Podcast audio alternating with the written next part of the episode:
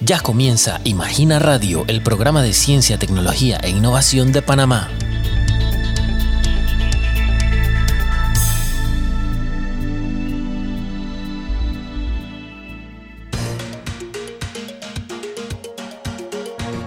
Esta semana conversaremos con la doctora Daphne Mora, investigadora panameña a cargo de diversos proyectos y que está por empezar una fase de preparación en el Instituto de Tecnología de Massachusetts de Estados Unidos. También hablaremos con Fátima de la Guardia, líder de un interesante proyecto de innovación empresarial que emplea un sistema de inteligencia artificial para optimizar la producción de leche en las granjas.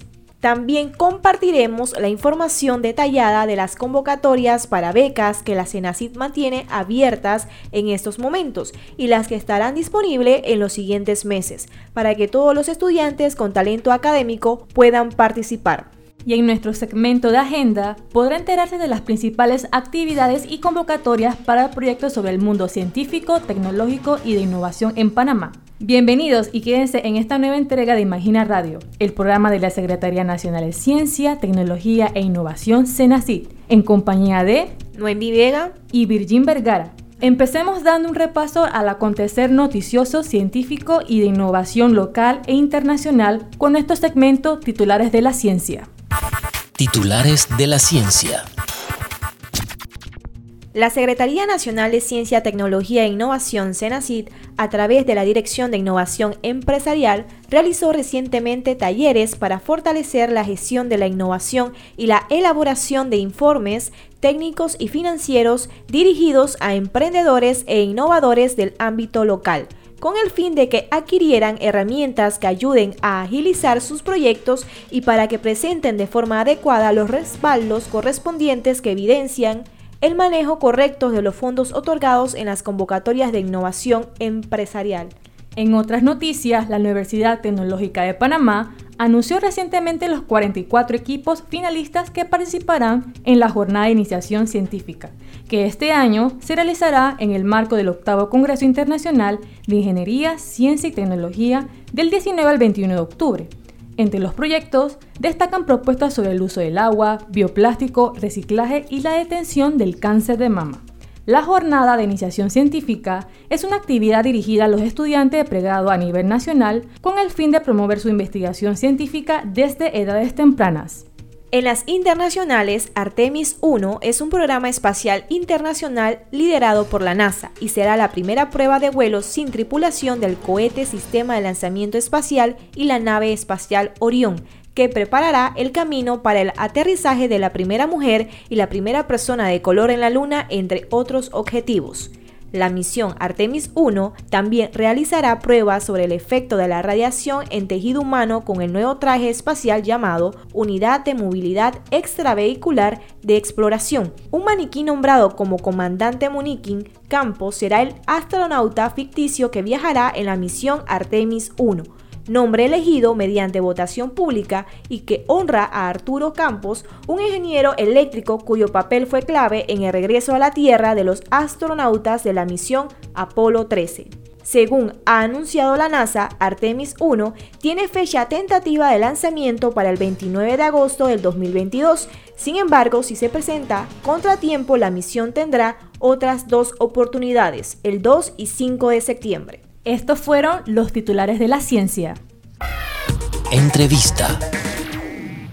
La doctora Daphne Mora es una de las investigadoras panameñas más destacadas de los recientes años, ganadora de varios reconocimientos como el Premio Loral UNESCO por las Mujeres en la Ciencia en 2021, por sus proyectos de investigación en campos como la ingeniería mecánica. La doctora Mora ha sacado un espacio para estar en Imagina Radio desde Estados Unidos, donde cursa estudios gracias a una beca internacional que ganó recientemente. Doctora, gracias por compartir los detalles de sus proyectos con nuestros oyentes. Hola, muchas gracias por la invitación. Doctora, como primer punto, compártanos los detalles de la preparación que está recibiendo actualmente en varios puntos de Estados Unidos y cómo llega esta oportunidad para usted. Sí, me encuentro en este momento en el Instituto de Tecnología de Massachusetts, el MIT. Estoy asociada al Departamento de Estudios Urbanos y Planificación como becaria del programa Hover H. Humphrey.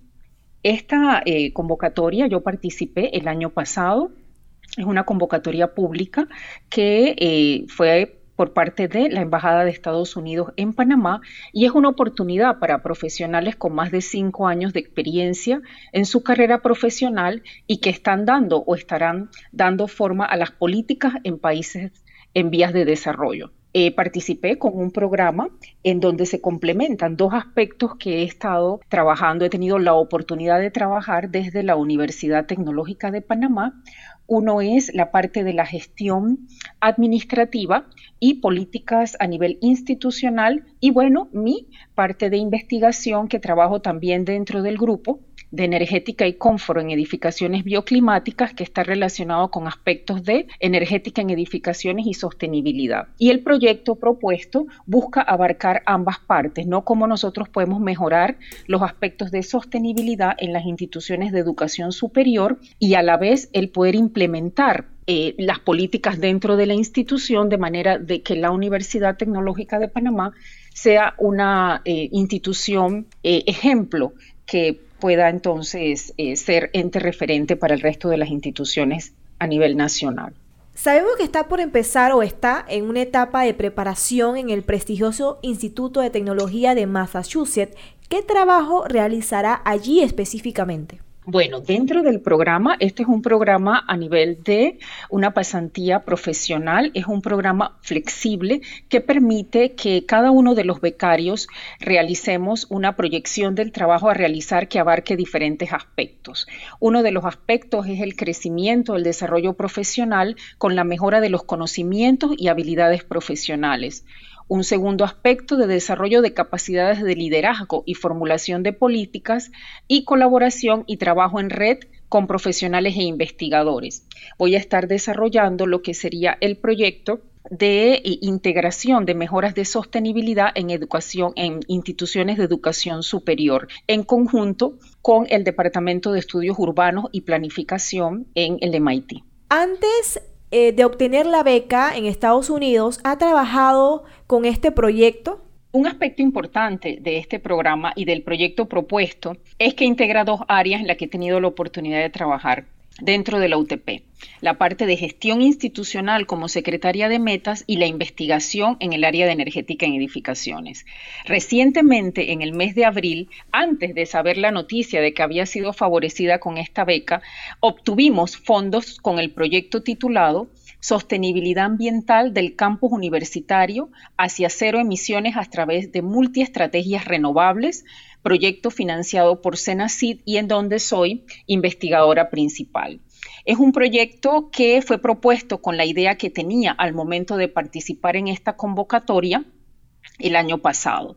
El proyecto ya se inició con una revisión del estado del arte sometida para evaluación al próximo Congreso Internacional de la UTP y ESTEC 2022. Este artículo lleva como título acciones de sostenibilidad hacia instituciones de educación superior con huella de carbono neutra, una revisión sistemática y esperamos continuarlo de manera paralela con el proyecto acá en Estados Unidos. En los recientes años ha recibido varios reconocimientos por sus proyectos dentro de la ingeniería mecánica. ¿Cómo han avanzado dichos proyectos? Correcto, eh, dentro del primer proyecto con el que obtuvimos fondos, fondos financiados por Senacid, el proyecto FIT 18056, titulado Evaluación de soluciones de bajo consumo con miras a edificación a energía cero en Panamá. Desde eh, ese proyecto cabe mencionar que ya finalizó en el mes de junio de este año y con este proyecto nosotros logramos lo que fue formalizar la línea de investigación en energética en edificaciones dentro de la Facultad de Ingeniería Mecánica y se pudieron evaluar aproximadamente unas 14 soluciones o tecnologías de bajo consumo en diferentes tipologías de edificios y en diferentes ubicaciones en la ciudad de Panamá, obteniendo importantes resultados que fueron publicados en revistas nacionales e internacionales y la participación de nuestros tesistas en diferentes congresos, también nacionales e internacionales. En anteriores entrevistas, cuando ha hablado de sus proyectos, menciona el concepto de estructuras o edificaciones energía cero en Panamá. Hablemos de esa filosofía, su importancia y los beneficios que puede traer al país. Según los expertos, existen diferentes interpretaciones o lineamientos sobre qué son los edificios energía cero. Y estos dependen de muchos aspectos tales como las condiciones climáticas, económicas o políticas del país en referencia pero comparten un objetivo común, reducir o neutralizar el impacto ambiental de las edificaciones. De igual manera, existen publicaciones que se han realizado sobre este concepto eh, para países de climas húmedos y tropicales y no encontrando ningún tipo de referencia en países de América Latina por lo cual este concepto es muy importante y habla acerca de lo que sería eh, un edificio altamente eficiente y con el uso pues, de tecnologías renovables. Eh, es importante también mencionar que dentro de las tecnologías involucradas para el logro de energía de edificaciones a energía cero, se pueden mencionar las tecnologías pasivas y de conservación de la energía, que precisamente fueron estudiadas en nuestro primer proyecto, que fue merecedor pues, de eh, un premio, un reconocimiento internacional también se tiene lo que es el concepto de eficiencia energética en el funcionamiento del edificio y por último las tecnologías para producción de energía a partir de energías renovables. ¿Nos puede brindar más detalles sobre estas tecnologías pasivas y la e-, eficiencia en la energética que nos acaba de mencionar? Claro que sí, dentro de las tecnologías pasivas que nosotros pudimos estudiar, que son aquellas que no requieren ningún tipo de consumo de energía adicional, podemos mencionar lo que es la arquitectura bioclimática en edificaciones, eh, también lo que es, es, el techo verde, tenemos la arborización, la ventilación pasiva, sistemas de enfriamiento pasivo enfocado en biomímesis, eh, la optimización de materiales de la envolvente, son algunos de las que nosotros pudimos estudiar dentro eh, de los diferentes casos de estudios que se desarrollaron a nivel de simulación dinámica con el primer proyecto que ya he mencionado anteriormente. Lo que mencionó tiene referencia al proyecto Energética Confort en edificaciones bioclimáticas. Cuéntenos a nuestros oyentes cómo fue esta iniciativa y qué se buscaba con este proyecto, doctora.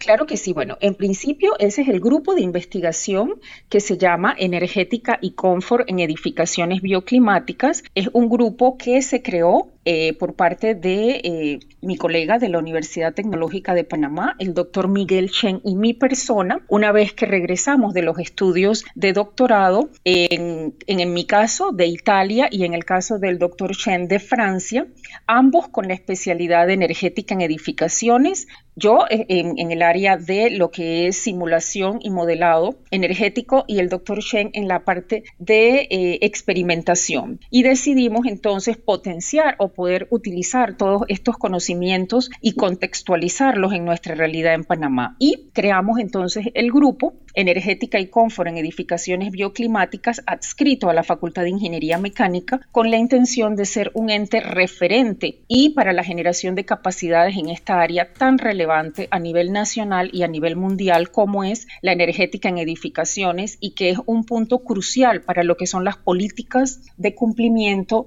de eh, los aspectos relacionados con el cambio climático debido a la importante eh, contribución que tienen las edificaciones con los gases efecto de invernadero. Y producto de eh, iniciar este grupo de investigación, empezamos pues a lo que fue la obtención de fondos y al momento, al día de hoy, tenemos seis proyectos financiados por Senacid que nos han permitido continuar con lo que se tenía previsto desde un inicio y las proyecciones pues que nosotros hemos tenido.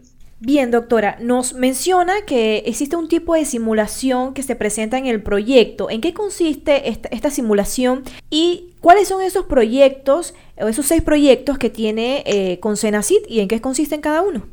Eh, cómo no, bueno, nosotros eh, para empezar el, grupo de investigación y la línea de investigación requerimos una serie pues, de herramientas. En este caso eh, son herramientas o software de simulación dinámica que permiten realizar lo que es el modelado de la edificación. Nosotros podemos simular, en este caso, diferentes estructuras, es decir, la tipología de la envolvente, que sería todo lo que cubre o que separa la parte interna de la parte externa de la edificación, cuáles son los materiales que se utilizaron para construirlo, de igual manera cuál es la orientación que tiene la edificación, entre otros muchos aspectos que se pueden incluir dentro de lo que es la simulación y de esa manera el poder obtener resultados a nivel de cuánto es el consumo, por ejemplo, de energía de la edificación y cómo puede cambiar este consumo dependiendo de ciertas modificaciones que se puedan realizar en diferentes aspectos. Pueden ser en la envolvente, puede ser en el uso de los equipos, el tipo de sistemas que se,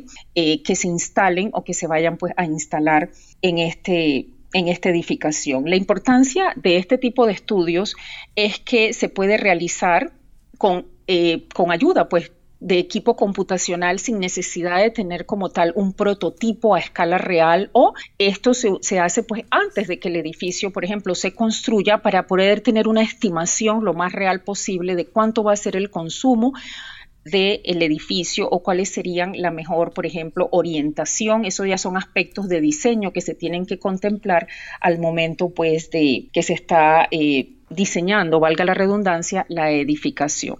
Ahora hablando de reconocimientos, hace poco la revista Forbes la incluyó en la lista de 2022 de las mujeres más poderosas de Centroamérica, junto con otras 25 profesionales panameñas. ¿Cómo valora el haber sido incluida y que entre las 25 seleccionadas por Panamá se escogieran 12 mujeres del ámbito científico, tecnológico y de la innovación?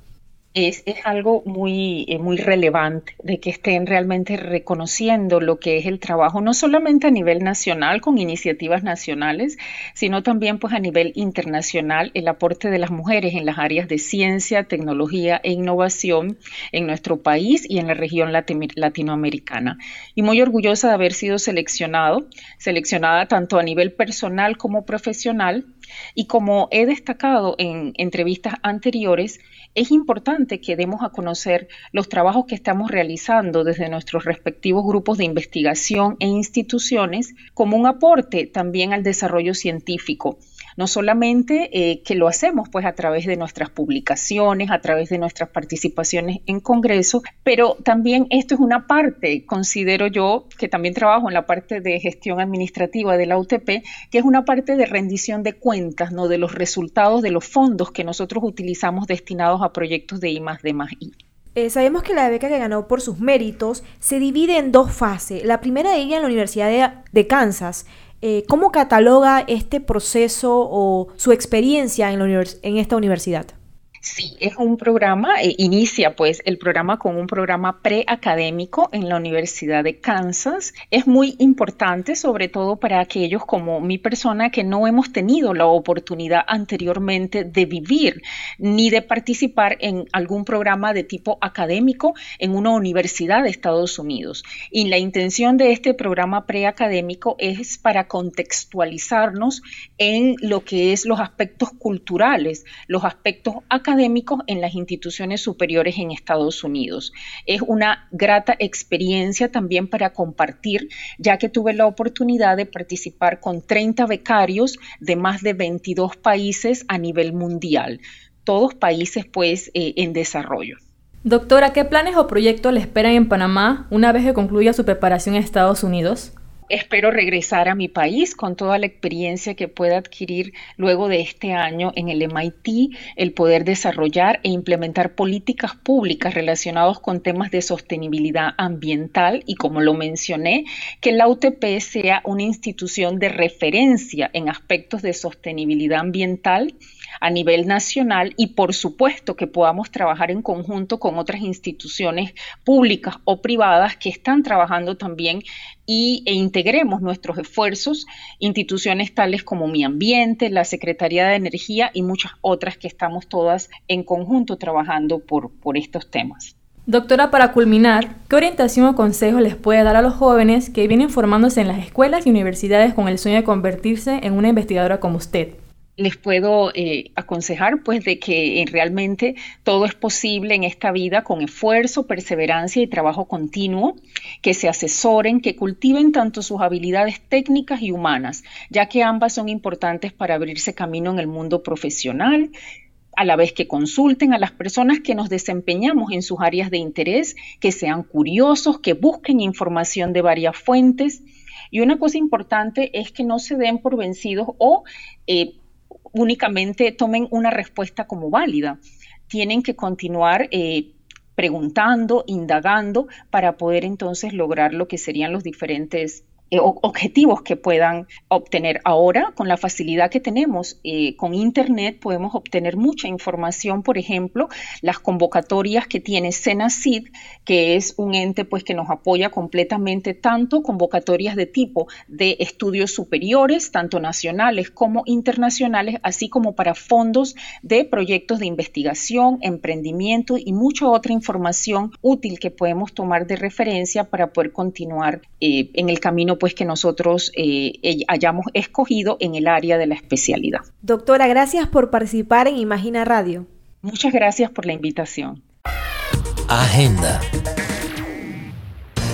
Amigos oyentes, a continuación le compartimos detalles sobre interesantes actividades que tendremos disponibles para todo público. Participa en las convocatorias públicas de Maestrías Académicas Científicas Nuevas 2022, NOS Investigadores e Innovadores 2022, Diplomado Virtual en Ciencias Naturales, Innovación Social, Maestría en Ciencias Tecnológicas 2022, Maestría en Áreas Específicas del Conocimiento con la Embajada de Francia, Ronda 2 2022, Convocatoria de Doctorado en Ciencias Sociales 2022 y para aplicar en estas convocatorias debes ingresar a www.cenacid.gov.pa se abre la sexta edición del Premio Nacional L'Oreal UNESCO Cenacid por Mujeres en la Ciencia. A partir del 8 de agosto hasta el 12 de septiembre podrán postularse con el objetivo de fomentar el desarrollo de las mujeres que se han dedicado su trabajo y estudio a la ciencia. Para consultas, escribir a premio L'Oreal Panamá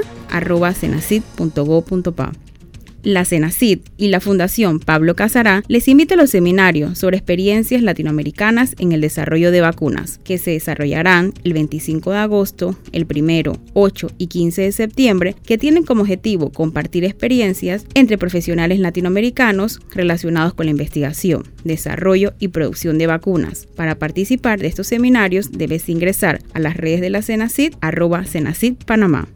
Participa en el concurso para el logotipo del Centro de Investigación y Producción en Ambiente Controlado CIPAC IP, dirigido a panameños mayores de 18 años interesados en crear un símbolo gráfico que identifique visualmente al CIPAC IP. Para participar debes ingresar a concurso logotipo cipac.cenacid.gov.pa y tienes hasta el 9 de septiembre hasta las 3 pm. Hasta aquí amigos oyentes, el segmento Agenda. Continúa escuchándonos en la siguiente edición para enterarte de las próximas iniciativas y eventos de la CENACIT. Entrevista.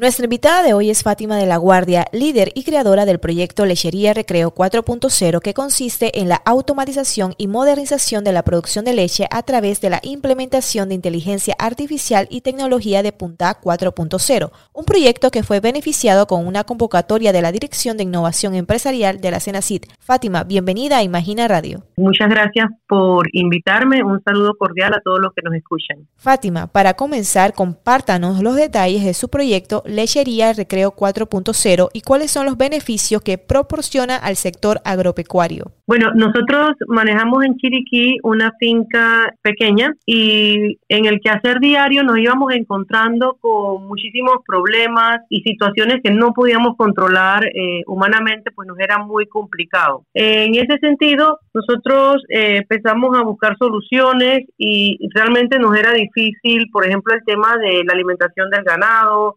asegurarnos de que todos los animales comieran exactamente lo que tenían que comer. Así que nos encontramos con esta tecnología del sistema de AFIMIL que a través de la inteligencia artificial nos daba esa oportunidad de poder analizar los datos y actuar en base a ese análisis en, forma eh, casi que instantánea. En el sentido, pues te pongo un ejemplo eh, que es la parte de la racionalización del alimento. Nosotros cuando estamos en la sala de ordeño a cada una de las vacas durante el ordeño le ponemos una cantidad de alimento en base a la pesa que hicimos la semana anterior. O sea que una vaca nos está dando buena cantidad de leche, eh, nosotros le damos cierta cantidad de alimento. Pero esa cantidad de leche que, que producen los animales va variando y asimismo debe variar el alimento y humanamente no somos capaces de ir al día en esa sincronización. Ahí es donde entran estos equipos y esta tecnología que a través de la medición en tiempo real y la decisión en tiempo real, ellos van ajustando diariamente o como no lo programe, pero tienen la capacidad de ir ajustando el alimento en tiempo real en base a cómo ha ido diariamente comportándose eh, la vaca. Entonces, pues resumiendo, es un sistema que nos va a traer muchos beneficios y este uso de tecnología y inteligencia artificial que tenemos ahora, yo pienso que hay que incorporarla al desarrollo agropecuario para poder eh, eh, mejorar todos los parámetros y los rendimientos y las rentabilidades y poder hacer que el sector tenga una sostenibilidad a largo plazo. Interesante lo que propone con su proyecto. Ahora nos puede explicar cómo nace esta idea y cómo fue el trabajo de investigación para llevarlo a cabo.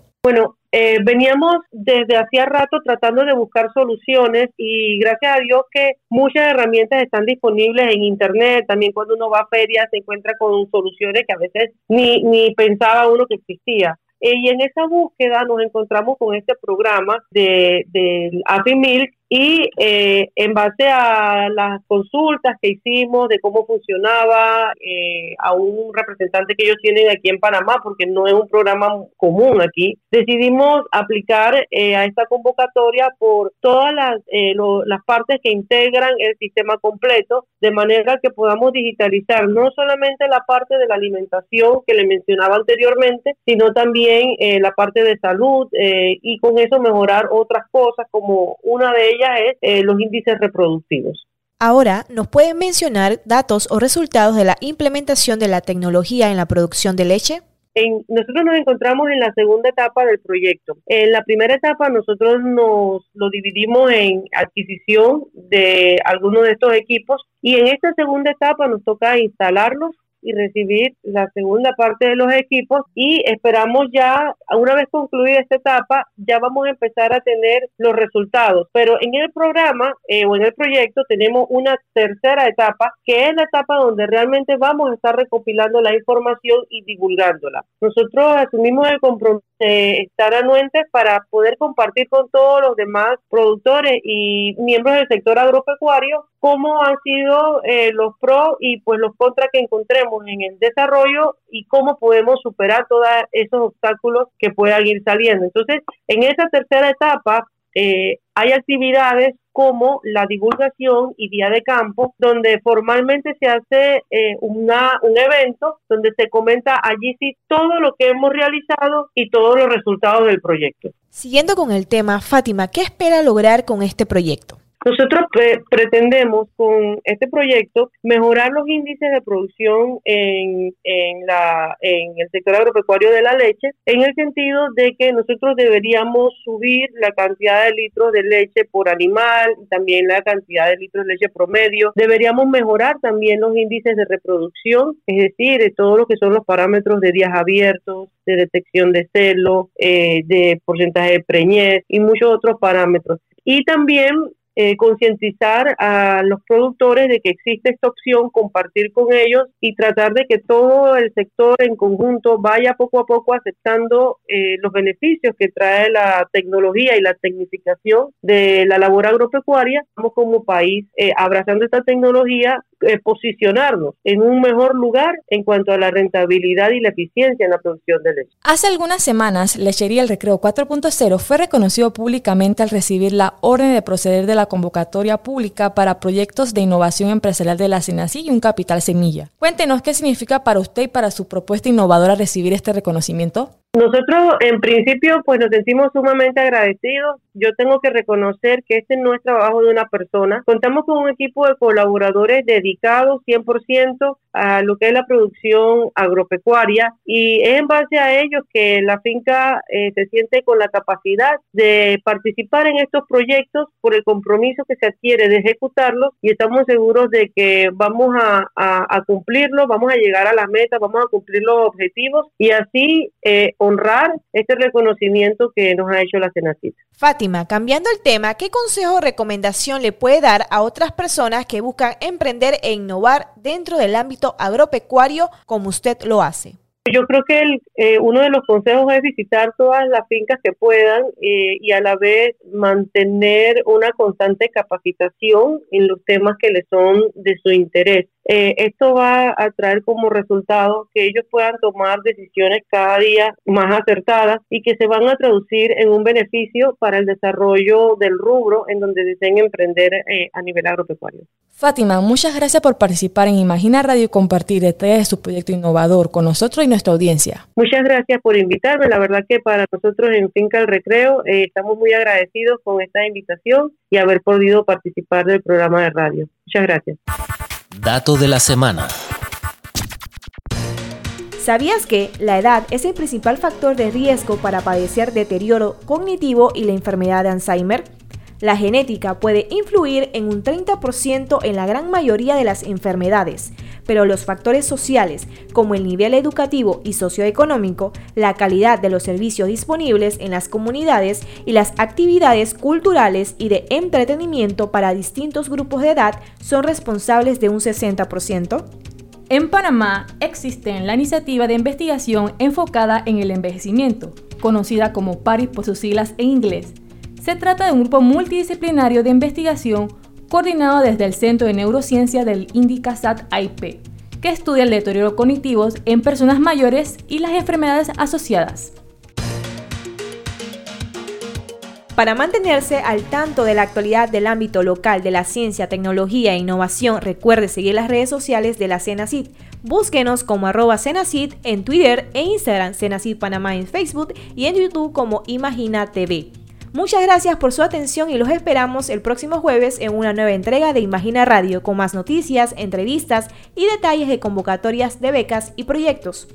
Estuvieron hoy con ustedes Noemí Vega y Virgin Vergara. Hasta la próxima. Gracias por haber sintonizado un nuevo episodio de Imagina Radio. Hasta la próxima.